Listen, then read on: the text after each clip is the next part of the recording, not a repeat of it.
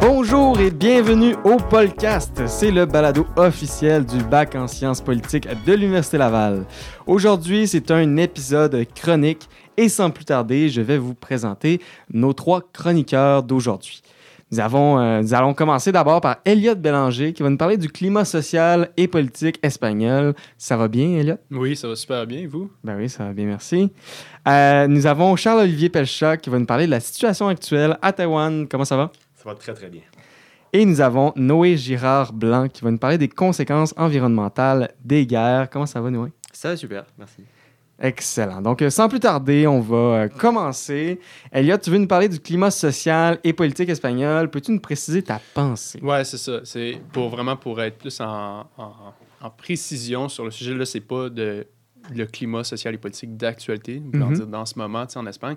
Je, parle, je vais vraiment plus viser dans les années 1930, soit Ok. euh, précédent et suivant la guerre civile espagnole, qui est une guerre, euh, qui est un conflit, je veux dire, qu'on, que des fois qu'on oublie un peu, qui est Mhm. arrivé juste avant la, la- qui est vraiment overshadowed, qui est assombri par la Deuxième Guerre mondiale Mhm. qui a, qui a- qui a duré de 39 jusqu'à 45. Ouais. Mais c'est quand même un conflit assez significatif parce qu'on a, on- au niveau d'un point de vue historique et politique, on a des, des événements qui surgissent de ce conflit-là qui sont assez notables, comme euh, Franco, euh, Francisco Franco, qui est le dictateur espagnol qui va durer euh, à côté de Salazar au Portugal Mhm. jusque dans les années 70. Euh, on a aussi les, premiers, les premières communes anarchistes qui, qui durent pendant quelques années en, Catalogne, dans la région de Barcelone. Euh, on a euh, une alliance des communistes et des républicains démocrates dans la République espagnole qui se combattent contre les nationalistes. Et, il, y a, beaucoup de- d'enjeux qui sont quand même impo- importants à voir. Puis la question, euh, puis l'idée derrière ma chronique euh, Mhm. d'aujourd'hui, c'est vraiment de faire une comparaison de ce climat-là, euh, social et politique dans ces années-là, aux États-Unis en ce moment. C'est vraiment ça l'idée. C'est un, un peu long comme, comme titre, mais si je base ça sur un travail que j'ai fait au cégep dans mon cours de sociologie Ouais. de fin de session, où est-ce que j'ai travaillé, puis j'ai étudié vraiment les, les changements sociaux qui ont mené à ce conflit-là, puis qui sont passés après. Puis, il y a beaucoup de ressemblances qui peuvent être tirées euh, des États-Unis euh, pré-2016, post-2016 et encore aujourd'hui, soit après l'élection de Donald Trump Mhm. euh, sur vraiment la polarisation sociale et politique en deux euh, factions, on pourrait dire, de la Mhm. société, soit des, des mouvances et des groupes plus traditionnalistes. Si on regarde en Espagne, les nationalistes, il y avait vraiment toute la communauté monarchique euh, des, des deux différentes monarchies qui voulaient prendre Mhm. le pouvoir. On a les, les l'Église catholique, la, la- la communauté religieuse, et bien d'autres mouvances, l'armée surtout, qui menait un peu ces, ces- ces différentes factions-là. Puis on a du côté plus progressif, euh, en comparaison aux États-Unis, peut-être qu'on pourrait dire, on pourrait Ouais. dire, en gros les démocrates. Ouais, ouais. c'est... Cette définition-là est relative à chacun, euh, à son point de vue Mm. politique, mais ça reste que on a vraiment deux clans de chaque côté qui s'opposent avec des, des points de vue politiques qui sont vraiment euh, différents. Mais j'ai super hâte de voir ce que tu vas nous dire parce que Ouais. j'ai l'impression que de prendre un peu le modèle américain qu'on connaît quand même bien, puis de, de le prendre, à- de le comparer avec euh, le modèle espagnol qu'on connaît plus ou moins bien. J'ai l'impression qu'on on passe quand même assez rapidement dans le cours d'histoire sur ce modèle-là. J'ai hâte de voir qu'est-ce que tu vas nous dire. Mais c'est ça, exact. On n'en parle vraiment pas euh, en histoire ni au secondaire, euh, cégep. Mhm. Mais c'est quand même vraiment super intéressant. Fait que j'ai- rapidement survolé ça un peu, juste parler des, des- des deux côtés. Euh, avant la, avant la, la guerre civile espagnole qui a débuté en 1936, euh, on avait pendant plusieurs temps, plusieurs euh, dizaines d'années, voire vingtaine, cinquantaine d'années, euh, une grosse période d'instabilité parce qu'on se souvient, au niveau de la colonisation, Mhm. là, on retourne des centaines d'années auparavant.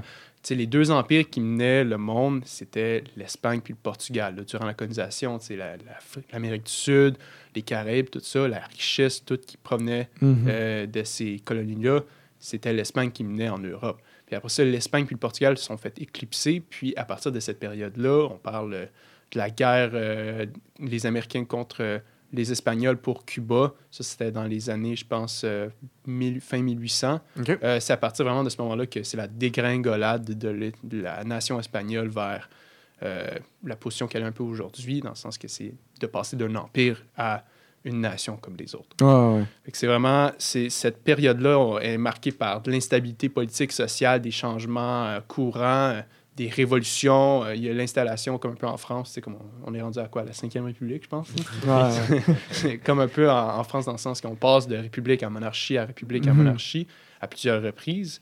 Euh, puis ça, ça fait que empirer la, et polariser la population qui Mhm. se range derrière des côtés, soit plus religieux ou qui voulant prêcher plus euh, la, progression vers l'État moderne euh, qui s'oppose à la, à la religion, etc., euh, étant les républicains, les Mhm. démocrates. Donc, il y a une montée des tensions dans- au début des années 1930 euh, qui vont mener à ce, à ce putsch-là. Le putsch étant un, un coup d'État, en français, qu'on pourrait dire, par l'armée. Soit que en, en 1930, euh, c'était un gouvernement plus. Euh, c'était, je pense, euh, la dictature de Primo de Rivera, qui était un dictateur militaire.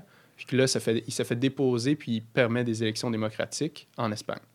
Et il y a un peu d'instabilité du fait que c'est comme des grosses coalitions, des grosses factions euh, qui essaient de prendre le pouvoir au, gou- du- au- au gouvernement puis de régner pour imposer un peu sa vision des choses, que ce soit plus de la, de la droite religieuse ou de la gauche plus socialiste.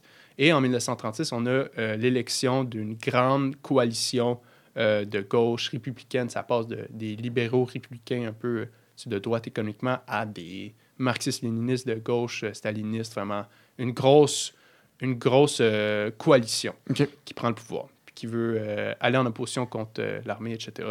Et donc, on a Francisco Franco, qui est à ce moment-là en Afrique, qui euh, va... Il euh, décide de revenir. Exactement. Il, re- il repart de l'Afrique, je pense, de- du Maroc, au nord Ok. du Maroc, puis il va euh, déclarer la guerre à, à- voulant reprendre le pouvoir pour instaurer euh, la- le modèle féodal, traditionnaliste. OK, puis il déclenche la guerre à Primo de, Rivi- de Euh, Rivera. non, Primo, Primo de Rivera, qui est un membre de l'armée espagnole. Qui, qui est, qui est dans son camp un peu. C'est- Ok. il, il dé- il veut réinstaller un, un peu le, le système qui était utilisé auparavant, où est-ce que l'Église, être un peu contre le raz-de-marée du progrès puis de- des États modernes qui arrivent au début du 20e siècle. Euh, donc, euh, à ce moment-là, il y a le putsch qui, qui, qui, entre, en, En qui vigueur. entre en jeu, exact. Euh, puis le conflit commence. Là, il y a vraiment, faut prendre en compte que l'armée est majoritairement du côté des réactionnaires, dans le sens que du côté de l'Église et de Francisco Franco, des nationalistes, qu'on dit. Euh, donc là, la République, qui est assez, euh, assez enfantin, assez, assez nouveau, pas, pas de, vraiment de, de soldats pour euh, prendre Pas l'expérience, pas la Exactement, capacité à répondre à tout ça. Et donc, ceux qui répondent à l'appel, ce sont les ouvriers en grande majorité. Ce sont les ouvriers qui vont prendre dans les casernes les armes à feu, tout ça, qui vont Wow. s'armer et qui vont aller contre euh, les qui, tous ces syndicats. Je me souviens plus c'est quoi le. faudrait que je retrouve les noms. En tout cas, mais on a tous les syndicats espagnols de différentes orientations politiques. On a les, le CNT-FAI, si je me souviens bien, qui est na- de nature plus anarchiste, qu'on va voir beaucoup plus en Catalogne, où est-ce qu'on va voir historiquement, il y avait en Ukraine, mais là, à ce moment-là, il y a aussi vraiment les premières, la, la première vraie expérience politique de- du modèle anarchiste qui, pendant un certain temps, fonctionne assez bien.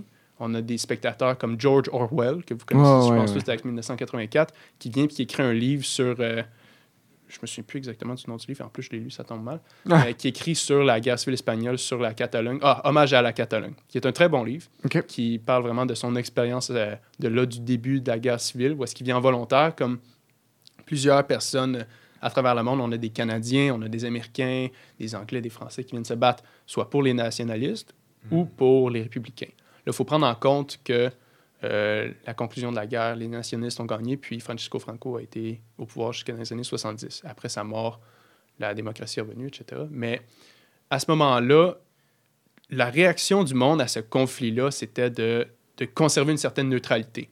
Soit qu'on avait le, le premier ministre anglais, je pense, qui était là aussi durant Hitler, qui était vraiment le- la, la... Voyons, comment est-ce qu'on dit ça? Euh, de ne pas vouloir intervenir, la non-intervention pacifiste. Mhm, ok. Il y a un terme pour ça. La, en- il faisait ça avec Hitler, dans le sens que quand Hitler a pris l'Autriche, quand il a pris la Tchécoslovaquie, c'était de ne de, de pas intervenir, de ne pas être violent, de vraiment de comme d'être tout doux pour le laisser faire sa affaires Ouais. et dire Ah, peut-être qu'à un moment donné, il va arrêter. Est-ce que, est que dans ce cas-là, tu là, tu, tu mentionnes Hitler, est-ce qu'on pourrait comparer Hitler à Franco euh, ou à des Mussolini? C'est une très bonne question. Euh, puis George Orwell parle de, vraiment de cet aspect-là dans son livre qui explique, parce que là, on pourrait se dire, ah, mais dans ce cas-là, pourquoi est-ce que, pourquoi est-ce que l'Espagne n'a pas pris le côté de Hitler Mhm. et de l'Italie durant la Ben Deuxième oui. Guerre mondiale si c'était un autre dictateur fasciste? Puis Orwell explique dans son livre que, et je le cite, que Franco n'était pas exactement comparable à Hitler ou à Mussolini, même s'il était dans, la, dans, dans nature fasciste aussi. Mhm. Sa rébellion était euh, une mutinerie militaire épaulée, épaulée par l'aristocratie et l'Église espagnole. Et, à tout prendre, fut, au début surtout, une tentative non tant pour imposer le fascisme que pour restaurer le régime féodal. Fait que, Ok. tu sais, Là, c'est vraiment pas... On n'est pas dans une nature révolutionnaire dans le sens qu'on veut, on veut instaurer un, un nouveau, une nouvelle façon de faire les choses, comme avec Mussolini Ouais. ou avec Hitler. Oui, clair, ouais. Mais c'est vraiment de- de- d'un point de vue très traditionnaliste de revenir à l'arrière, puis Ok. d'opposer les, les récents changements, de vraiment réinstaurer les- la noblesse à leurs endroits, de restaurer la monarchie et de remettre le pouvoir à, à l'Église dans la société. Fait que de vraiment de revenir en arrière. Euh, c'est ça. Fait que une comparaison qui peut être faite avec les États-Unis, c'est, comme j'ai dit euh, précédemment, c'est vraiment la polarisation de ces deux côtés-là. Euh, au niveau politique, l'instabilité qui commence à monter, la- le- un événement assez notable qui est le, l'attaque du Capitole en 2021, le 17 Mhm. janvier, qui est vraiment ouais. un événement, je pense que tout le monde se souvient. C'est, on dirait que c'est des symptômes. Moi, quand j'ai fait l'étude, on- on- je lisais l'histoire de l'Espagne, de la guerre civile espagnole, puis c'est des symptômes qui, qui, qui sont très similaires aux États-Unis, dans le sens que c'est la, la croissance de la violence vers l'éclat, l'explosion Ah en, en une guerre civile Mhm. qui serait possible. Je pense que certains parlent aux États-Unis. C'est de, je pense qu'on faudrait utiliser ça comme, euh, comme une méfiance, mais surtout comme un avertissement. Le, le- le- les paroles euh, que tout le monde connaisse de comme ceux qui oublient l'histoire. euh, Mhm. je, je me souviens plus par cœur. C'est quoi? C'est ceux qui oublient l'histoire ne sont. Ils vont la refaire. Ouais. C'est exactement ça, dans le sens que c'est. c'est Lorsqu'il y a une polarisation si sévère dans une société avec euh, deux camps qui peuvent pas s'entendre, c'est fondamentalement, s'il n'y a pas des actions qui sont prises non seulement à l'intérieur de cette nation-là, pour essayer d'avoir un, un juste milieu ou vraiment de comme, convaincre l'un des deux côtés, ou aussi de l'extérieur, parce que là, on parle, tu sais, euh, tu avais les nationalistes et les républicains dans cette guerre civile-là, puis il y avait la, la réaction du reste du monde, c'était d'avoir une certaine neutralité, comme j'ai dit. Mhm. Cependant, euh, Hitler puis Mussolini, étant bien honnêtes comme comme ils étaient ont quand même massivement aidé les nationalistes. Ce qui a, c'est non seulement l'armée était du côté des nationalistes, mais là, on a Mhm. deux nations qui sont bien industrialisées, qui ont une bonne armée solide. là. On a, Mussolini, ouais. sais, des régimes fascistes qui ont une grande, une grande, mettent une grande importance sur l'État puis l'armée, la, Ouais. la- violence.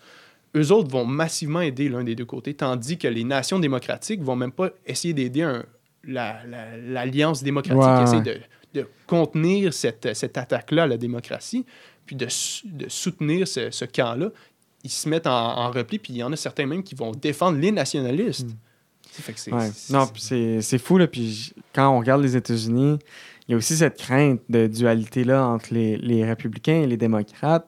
Euh, puis on a que- j'ai comme l'impression, depuis que je regarde la- l'actualité américaine, l'histoire américaine, j'ai l'impression que euh, la droite, donc dite euh, républicaine, est plus en train de, de- de tourner dans un virage un peu antidémocratique Mhm. puis que la puis que la ben pas c'est c'est pas la gauche mais le, le centre démocrate euh, est plus en train de comme faire un point d'honneur sur la préservation de cette démocratie là puis on dirait que le- le- la dualité est en train de, de se modifier en Mhm. attaque à la démocratie tandis qu'au bout du compte initialement sont les deux sont pour la démocratie.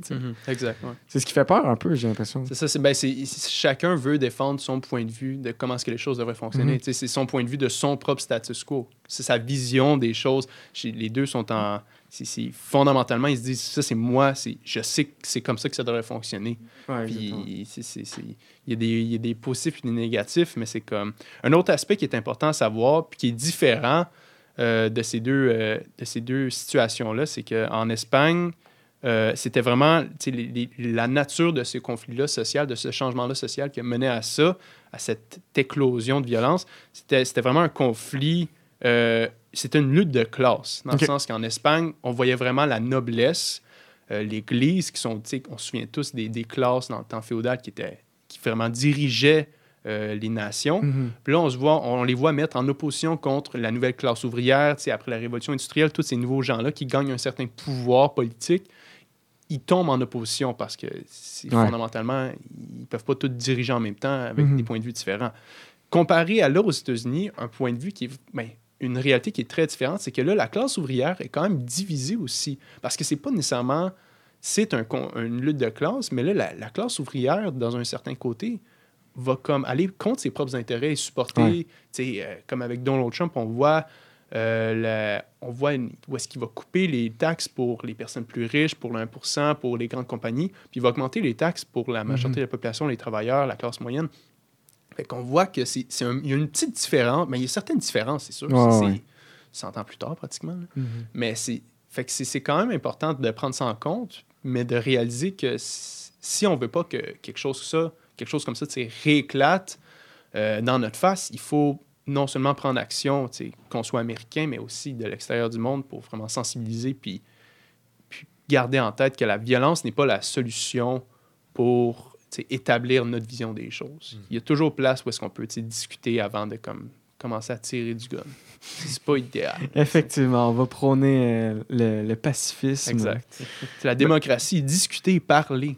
Ouais, C'est- ça qui est important. Je ne veux pas euh, prendre tout le temps, mais c'est c'est plus comme. Il faut voir ça comme un avertissement parce que c'est vraiment important, c'est vraiment intéressant à lire.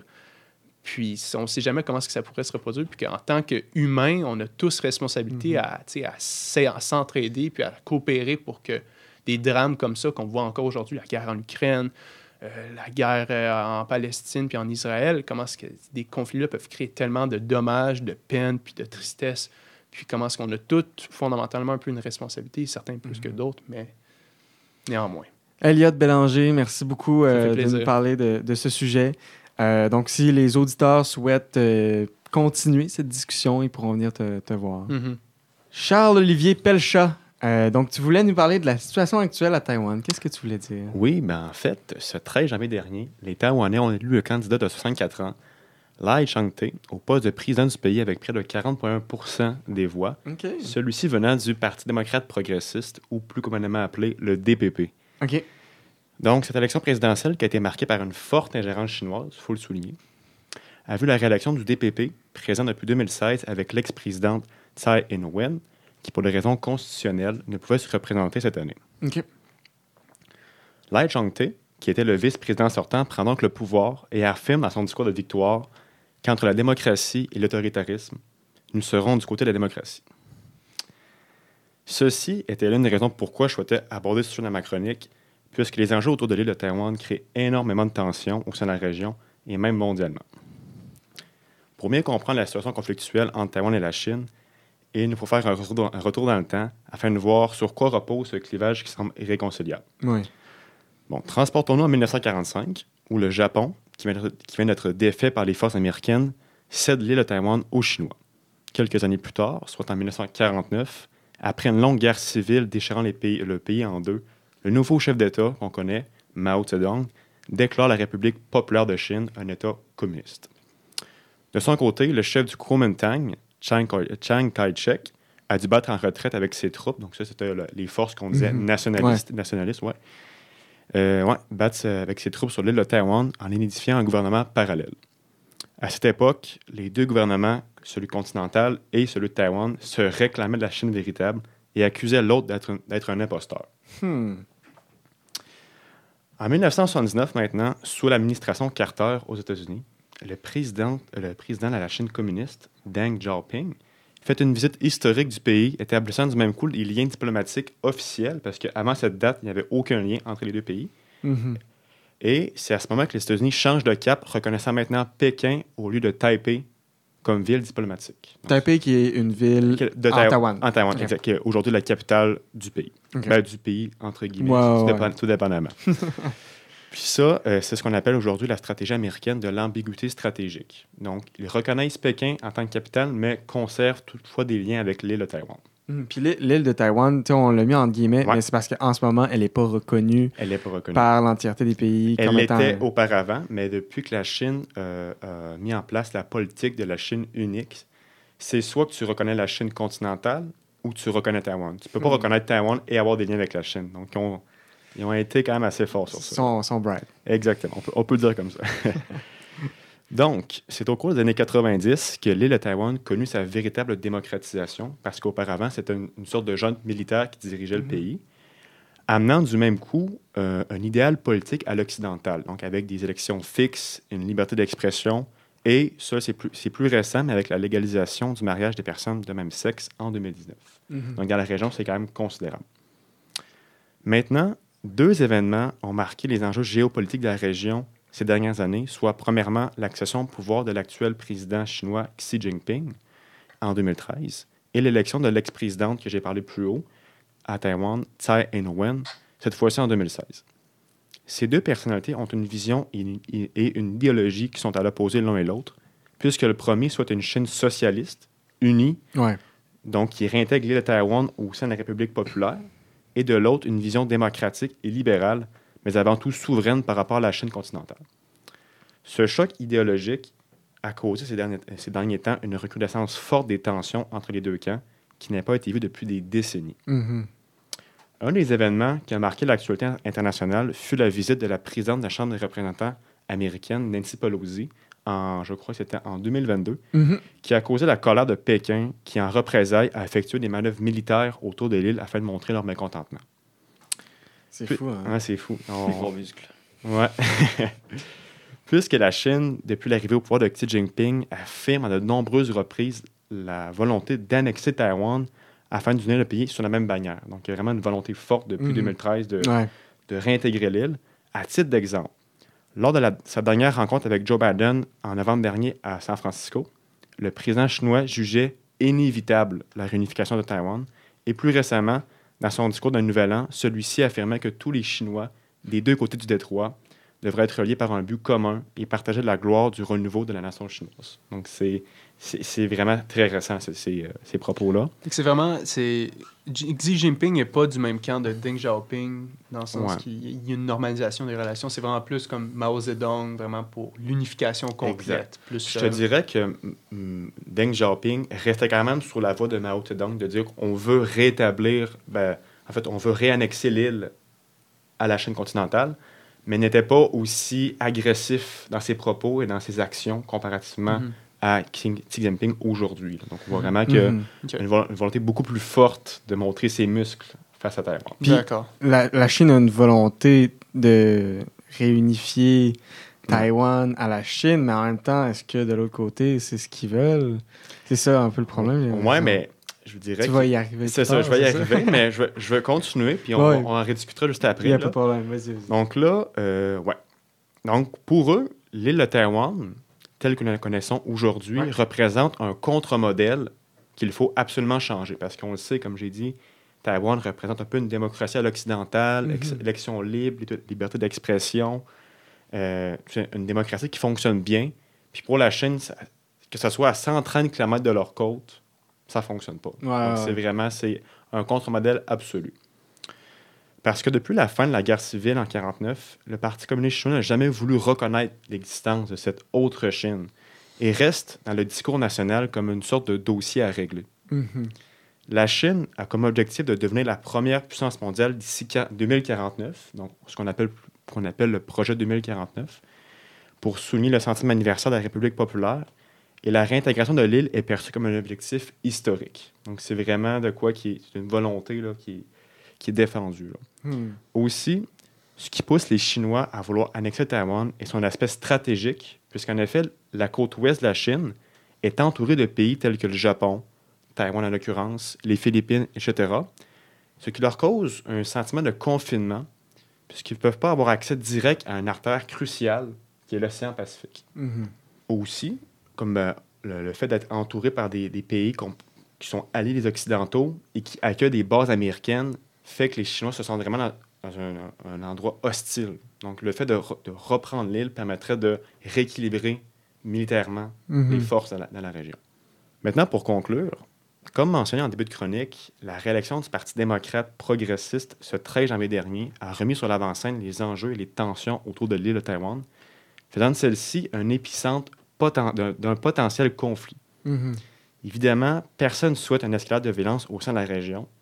Cependant, les deux camps restent catégoriques sur leurs positions respectives. Donc, l'un, la réintégration, et Mhm. l'autre, ce qu'on pourrait qualifier de statu quo. Parce que le Parti démocrate progressiste actuellement ne veut pas affirmer haut et fort l'indépendance parce qu'ils savent que ça, c'est une ligne rouge à ne pas dépasser. Mhm. Donc, reste sur le discours statu quo. Ils disent, ben, regarde, on n'est pas reconnu comme un pays indépendant, mais on fonctionne comme si on était un. Mhm. Donc, on va miser sur cette ligne-là, puis continuer sur ça. Puis, tant pis ce que pense la Chine.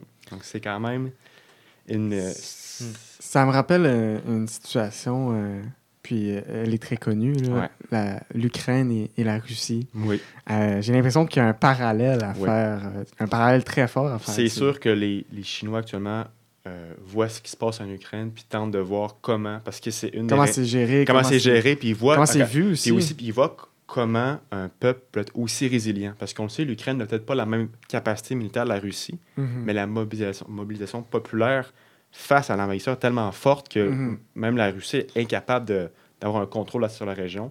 Donc la Chine prend note de ça. Puis le, le conflit ukrainien-russe, ça fait deux ans quasiment Oui. maintenant que, que ça, ça se produit. Est-ce que la Chine, en voyant ça, deux ans, ils disent est-ce, qu'on a deux ans ou trois ans de conflit armé potentiel? Puis c'est pas fini encore. C'est pas euh. seulement le conflit, c'est les sanctions économiques par la suite Ben qui oui. sont causées. Puis on sait qu'actuellement en Chine, l'économie ne va pas très bien. Mhm. Même si c'est une, une économie qui est grandissante, qui évolue, l'économie au sein du pays ne va pas très bien. Donc, Mhm. de subir en plus des sanctions de l'extérieur, ça, ça serait très difficile Parce à- que s'ils font ça, il y aurait du monde comme les États-Unis, le Canada, des, gros pays. Ben, qui- Tous les pays qui sont autour, Japon, Ouais, Corée. Philippines, Indonésie, qui seraient contre. cette- Exactement. Ouais. Ah, ça pourrait amener beaucoup de Il n'y conséquences. a, pas- il y a pas un aspect aussi qui est. Parce que là, tu parlais d'une comparaison à l'Ukraine puis la Russie. C'est au niveau ethnique, euh, tu sais, tu disais que la Chine regarde beaucoup ça comme étant comme un, un test pour observer, pour voir les réactions, tu sais, non seulement de ce qui se passe là, puis du monde, mais c'est. Est-ce que ça, c'est. Il n'y a pas un, un, tu sais, un aspect qui est. l'ethnicité dans le sens que l'Ukraine ayant une grosse historie Oui. d'une ethnie différente à la Russie, que c'est, je pense, un, un conflit majeur du fait que, genre, de Poutine qui veut réunir les trois Russies, soit la Biélorussie, l'Ukraine et la Russie elle-même. Mais en Taïwan, si je me souviens bien, il y avait une minorité euh, qui existait là, qui vivait là, qui n'était pas Han, je pense, Ouais. ou pleinement Une, chinoise. a- une minorité qui était- qu'on qualifiait d'aborigène. C'est ça, aborigène, exact. ouais. Ouais. Est-ce que là, il n'y a, pas cet aspect-là qui manque dans le sens qu'il y a, pour la mobilisation populaire, Mhm. d'avoir la, la différence ethnique qui vraiment rassemblerait? En Taïwan, étant donné que c'est je pas- dirais que là, actuellement, la- les peuples autochtones ont beaucoup, depuis la colonisation des Han, il y a- il y a deux siècles, Mhm. Les, les aborigènes soit se sont euh, assimilés à la culture ou ont quitté. Ouais, Donc aujourd'hui, c'est beaucoup des Han. Et depuis euh, le départ de Chiang Kai-shek de la Chine continentale vers Taïwan, ben, il a amené avec lui beaucoup de colons, Ouais. des colons Han. Donc je vous dirais qu'aujourd'hui, c'est c'est un peu pourquoi la Chine veut tant reprendre celle là parce qu'ils disent ben, vous êtes des Chinois. Ouais. Vous êtes de notre culture, juste que vous n'avez pas la même vision politique. Ça. Mais vous êtes des Chinois, vous faites partie de notre ensemble commun, notre, de, de notre, comment dire, de, notre euh, ethnicité, comme tu dis. là. C'est, Ouais. c'est, c'est l'une des raisons pourquoi la Chine veut tant... re- re- parce que pour eux, c'est, il fait, elle fait partie intégrante de, de la nation. C'est ça, fait que comparé à l'Ukraine, il n'y aurait peut-être pas tu sais, cette, cette, vraiment cette ferveur identitaire, Ouais. la- l'identité de cette nation-là, de la Taïwan, qui je Mhm. pense, c'est c'est dans le sens que c'est les deux voulant être la Chine, Mhm. il n'y a, pas l'indépendance de l'identité taïwanaise. c'est plus, ben, plus l'identité politique. C'est ça, C'est plus la- le libéralisme qui va le défendre. C'est les, aspects libéraux qui, fait, qui, font, qui font d'eux, on pourrait dire, une sorte de, de nation. Ouais, Parce que sur le reste, la langue, la culture ça. est assez similaire, mais C'est vraiment politiquement qu'il y, un- y a une différence qui est forte, qui fait que les Taïwanais veulent rester indépendants et pas vivre sous une tyrannie comme en Chine continentale. OK. Charles-Olivier Pelchat, merci beaucoup pour ta, euh, ta chronique. Super de belle chronique. Merci beaucoup. Euh, Noé Girard Blanc, aujourd'hui, tu vas nous parler des conséquences environnementales des guerres. C'est vrai que quand on pense à la guerre, on pense aux victimes humaines, Oui. euh, mais rarement aux conséquences que ça sur l'en- l'environnement en tant que tel. Oui, bah bah après, c'est normal aussi qu'on pense aux victimes, euh, évidemment. Oui. Euh, mais aujourd'hui, je voulais aussi parler un petit peu de, de l'environnement parce qu'on y pense rarement et que c'est- Mhm. en fait, c'est assez récent qu'on s'y intéresse euh, à ce sujet. Euh, D'après les historiens, c'est la guerre du Vietnam, donc en- entre 1955 et 1975, euh, qui a vraiment permis d'éveiller les consciences là-dessus. Hmm. Euh, on a notamment commencé à se poser des questions sur l'utilisation de l'agent orange euh, par les États-Unis. OK. Euh, L'agent orange, c'est un herbicide ultra puissant euh, et le but pour l'armée américaine à ce moment-là, c'était de détruire euh, la végétation pour pouvoir repérer plus facilement les forces Viet Cong. Et puis, il faut le dire, ça a aussi fait partie de ce qu'on appelle la stratégie de la terre brûlée, qui existe depuis l'Antiquité, où là, l'idée, c'est de détruire volontairement les champs, les récoltes et les ressources naturelles pour affamer son adversaire. Et donc avec cette stratégie, euh, au Vietnam du Sud, euh, ce sont euh, 20% des forêts qui ont disparu pendant la guerre, euh, la guerre du Wow. Vietnam. 20 Aïe, C'est aïe. beaucoup. Et dans cet exemple, le pire, c'est que euh, c'est une destruction qui est euh, rapide de l'environnement et par contre qui mettra euh, des décennies en fait à se régénérer. Ouais. Et euh, certains déchets sont d'ailleurs euh, quasiment euh, impossibles à effacer. Euh, par exemple, on retrouve encore aujourd'hui des traces de la Seconde Guerre mondiale dans les sols français et belges Hmm. euh, où il y a du euh, plomb, euh, du mercure, euh, donc des métaux lourds dans les sols et aussi dans les nappes phréatiques. Hmm. Et ces, tra- ces traces, elles proviennent de la dégradation des obus. À et Verdun, euh, j'imagine. euh, Voilà, c'est ça, toute cette partie-là euh, de- des obus, des munitions euh, qui ont euh, 70 ans aujourd'hui. quoi. Et, pa- et par exemple, les, les obus qui tombent aujourd'hui en Ukraine ou en Israël, Palestine, euh, ils polluent tous autant? Eh ben euh, oui, Euh, aujourd'hui dans les obus, soit il y a du plomb, sinon euh, c'est du soufre ou du cuivre qui sont tout aussi polluants pour les sols. Mais par contre, petite pointe de positif, j'ai découvert en faisant quelques recherches qu'il existait des plantes et des champignons qui pouvaient aider à la régénération des sols contaminés. Par exemple, la Wow. fougère pteris, euh, qui peut absorber des grosses quantités de nickel ou d'arsenic sans affecter sa croissance. Euh, le tournesol aussi, euh, qui peut absorber du plomb, du chrome et de l'uranium. Et il a d'ailleurs été utilisé euh, à Tchernobyl Hmm. après la catastrophe nucléaire. Tournesol peut assimiler de l'uranium. c'est Exactement, c'est fou, aïe.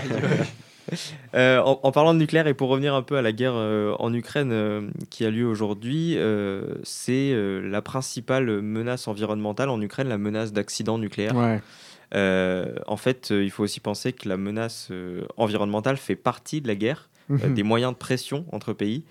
Et euh, des- dans des pays qui utilisent l'énergie nucléaire pour faire de l'électricité, bah, c'est un vrai sujet. Ouais. Euh, on se rappelle notamment de la centrale de Zaporizhia en Ouais, Ukraine ça, ouais, ouais. euh, qui a ra- rapidement été prise de contrôle par euh, l'armée russe.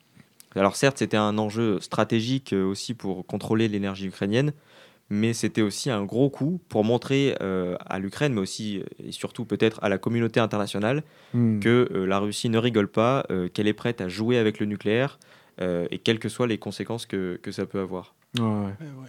Et d'ailleurs, c'est une pe- petite parenthèse, c'est un peu aussi le- l'un des principales, l'une des principales préocu- préoccupations euh, des antinucléaires, le fait que euh, cette dangerosité des déchets radioactifs qu'il faut conserver à très long terme, euh, parfois sur des centaines voire des milliers d'années, et donc ça demande un minimum de stabilité politique. Et là où là où c'est un problème, c'est que la guerre, c'est pas vraiment euh, un super exemple de stabilité, quoi. Non. Ouais, ouais. Donc, euh, donc voilà, je ferme juste la parenthèse là-dessus, mais euh, pour revenir à, à la guerre en Ukraine, il faut noter que c'est euh, le premier conflit euh, aussi bien documenté euh, sur les atteintes euh, à l'environnement. Euh, donc je vous disais que c'est assez récent. Quoi, que, Tu parles de la guerre en Ukraine ou au Vietnam? En Ukraine, ouais. La guerre en Ukraine, Ah ouais. c'est le, c'est le, là où on commence à vraiment documenter. Euh, fin 2020 2023, donc il y, a, il y a un mois, des chercheurs de l'Initiative of GHG Accounting of War, euh, ils ont calculé le coût environnemental de la guerre en Ukraine. Alors est-ce que vous avez une idée, euh, par exemple, combien de tonnes d'équivalent CO2 coûte euh, la guerre en Ukraine depuis euh, donc presque deux ans, on l'a dit Euh, C'est en tonnes? Ah, Moi, j'ai aucune, aucune échelle de genre idée. J'ai aucune idée Je, aussi. je, je- je qui- pourrais te sortir genre 500, mais je sais pas si c'est gros ou pas être gros. assez ça. considérable. Ouais, c'est ça. Je vous donne le chiffre 150 millions de tonnes. Ouais, j'étais loin. C'est- c'est- ça se compte en centaines de millions de tonnes, donc. C'est fou. hein. euh, d'équivalent euh, CO2, c'est deux fois les émissions euh, d'équivalent CO2 du Québec en un an. C'est Euh, beaucoup. les- Ah ouais. C'est quasiment les, émissions de la Belgique en un an. Euh, donc cette Hmm. pollution, elle vient principalement Juste du- par la guerre. Juste par la guerre, c'est ça le truc. Wow. Ça vient principalement du fuel euh, utilisé par, euh, pour les blindés qui consomment ouais. beaucoup, euh, les tanks, etc. Euh, mais ça vient aussi des incendies provoqués sur le, par les bombes sur le front. C'est ça. hein. Et aussi, on l'oublie souvent, mais euh, toutes ces villes détruites, en fait, il faudra aussi les reconstruire après Ouais, la c'est guerre. ça aussi. hein. Ouais.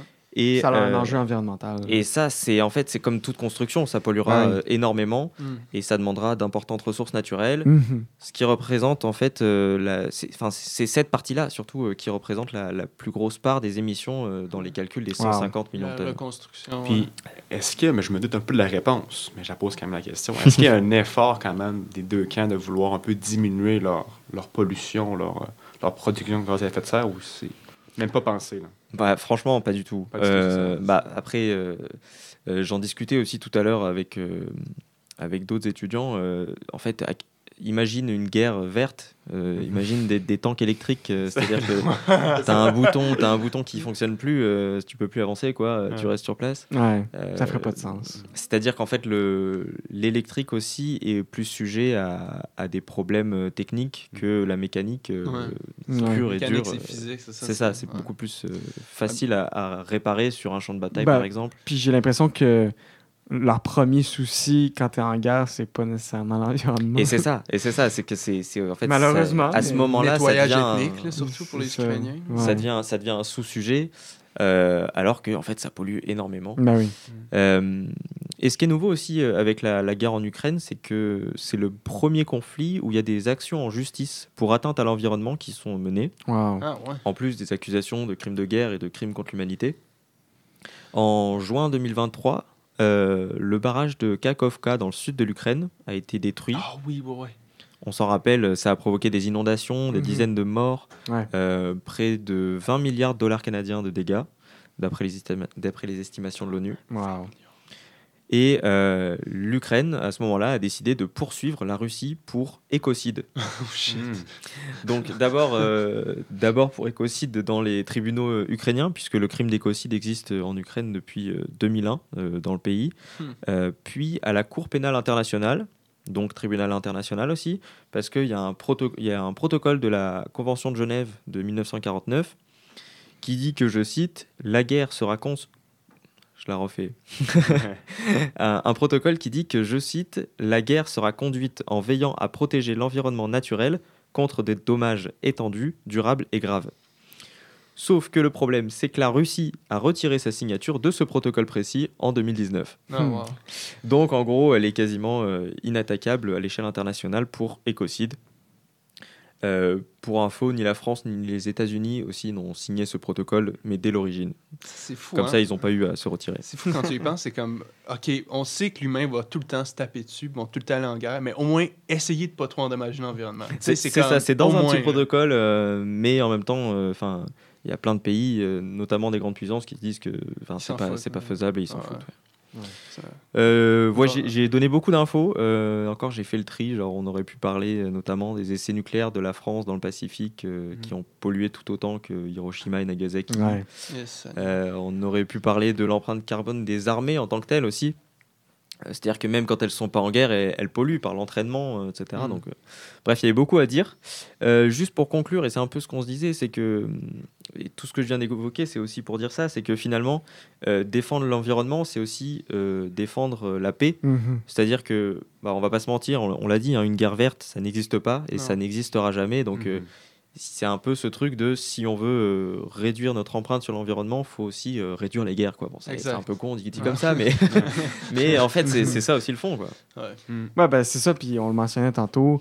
euh, une guerre, ton premier souci, c'est pas l'environnement, C'est c'est les vies humaines. C'est Ouais. est-ce que moi, je suis en train de perdre mes, mes compatriotes ou est-ce que nous, on veut gagner un territoire, etc. Fait que les priorités sont tellement à une autre place, tandis que quand tu es en harmonie, quand tu pas en guerre, ça. ben, ça peut devenir une priorité réelle. Ouais. C'est un vrai truc de- d'échelle, en fait. C'est-à-dire que tu es Mhm. dans, dans la guerre, tu es dans l'immédiat aussi, alors que euh, la lutte pour euh, conserver un environnement viable, c'est un truc euh, à long terme aussi. C'est ça. Ouais. Euh, même si ça nous arrive de plus en plus proche euh, Mm.